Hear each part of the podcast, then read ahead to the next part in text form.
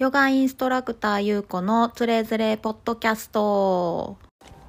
こんにちは。お久しぶりです。音声の収録はですね、めちゃくちゃ久しぶりなんですけど、まあ、ちょっと、あの伝えたいというか、話したいことが募ってきたので、えー、また更新しています。はい。今日はですね、えー、っと、ヨガ哲学について、久しぶりにお話ししてみようかなと思ってるんですね。っていうのも、あの結構久しぶりにヨガ哲学っていうものを講座っていう形で最近お伝えする機会があってあの改めて私も、まあ、あの本当に初めてヨガ哲学を学びますっていう方向けに、まあ、哲学ヨガ哲学の項目っていうものをお伝えしてて改めてこのヨガ哲学が教えてくれることってすごく日常的ですごくこう本当に何て言うんだろう、人生に寄り添ってることだなーって感じれた、えー、しみじみ感じれたので、ちょっとそれについて喋ってみたいなと思います。で、えー、その受講生の方と今回はマンツーマンでさせていただいてるので、まあ、結構この私が今携わってるヨガイアムって会社のあのスタイル、まあ、私が個人でやる時もまあそうおのずとなってるんですけどそのスタイルで結構そのテキストのことを載ってることをベラベラとしゃべるっていうよりは受講生の方とどんどんどんどん会話をしていってでどんどんどんどんその方の中にあるものを掘り下げたり展開していって学んでいくっていうスタイルなんですね。でそれがヨガ哲学でもまさにそういうスタイルがすごくしっくり合う学び方なんですけど、まあ、どういうことかっていうとヨガの哲学の中であの有名なもので八子則ってあるんですね、まあ、ちょっとその説明しちゃうとこのあのポッドキャストめっちゃ長くなっちゃうのでちょっと今日は割愛しますがその八子則っていうものを、えー、まあ初見で見てみて実際どうでしたかっていう感想を聞いてみたところこんなん千人やんとか、あの、こんなんちょっとわけわからんわとか、あ、でもこれはできてると思うみたいな感じで捉えてくださってるものがあったんですね。で、あのー、まあ、八子則っていうのが、まあ、八子則っていうぐらいなので、まあ、8つの、あのー、なんていうのかな、やっていいこととか、やったらダメなこととか、あの、悟りに至る段階っていうものが書かれてるんですけど、それをこう、まあ、これをこう、はこういう意味ですよみたいな感じで項目ごとに日本語の説明がこうテキストに書かれてるんですね。でやっぱり最初はそのテキストの説明通りに物事っていうのを結構受け止めてしまってて、まあ、例えば、えーと、非暴力っていうねあの項目があるんですけれども、まあ、他人に対して言葉も身体的な暴力も振るってはいけないみたいなことが書いてるんですが、まあ、当たり前っちゃ当たり前のことですよねそういうのって。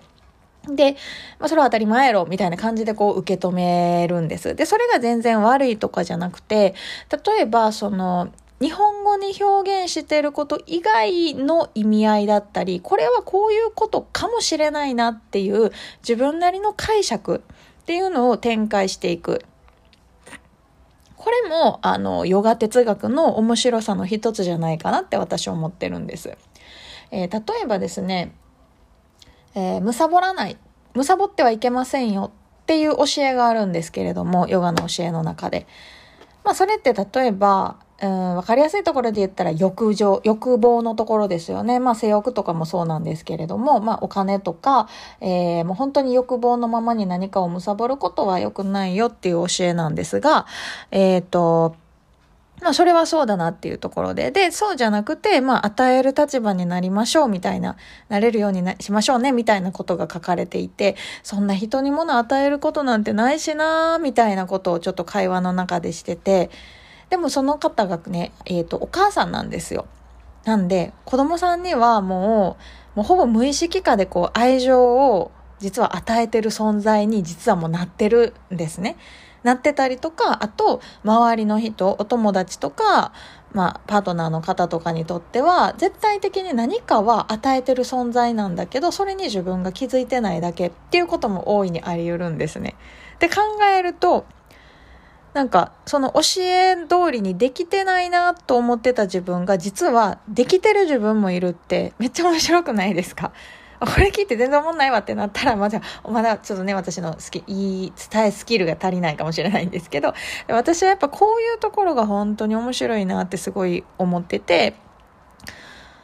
なんかこうね、一つの教えを紐解いていく中で自分の生活だったらこうかな自分の人生だったらこういうことなのかしらみたいな感じでどんどんとこう紐解いて展開していって、まあ、そこに対して正しいとか正しくないとかあの、答えはないので、答えのないことをどんどんどんどん展開して議論していくっていうのが本当に哲学の楽しさで、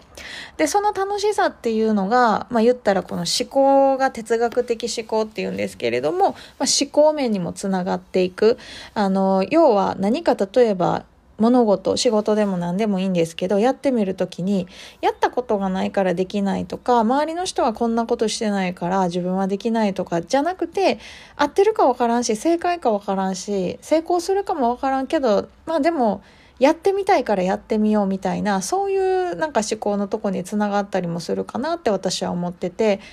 なんかそれをどんどんね展開してあここで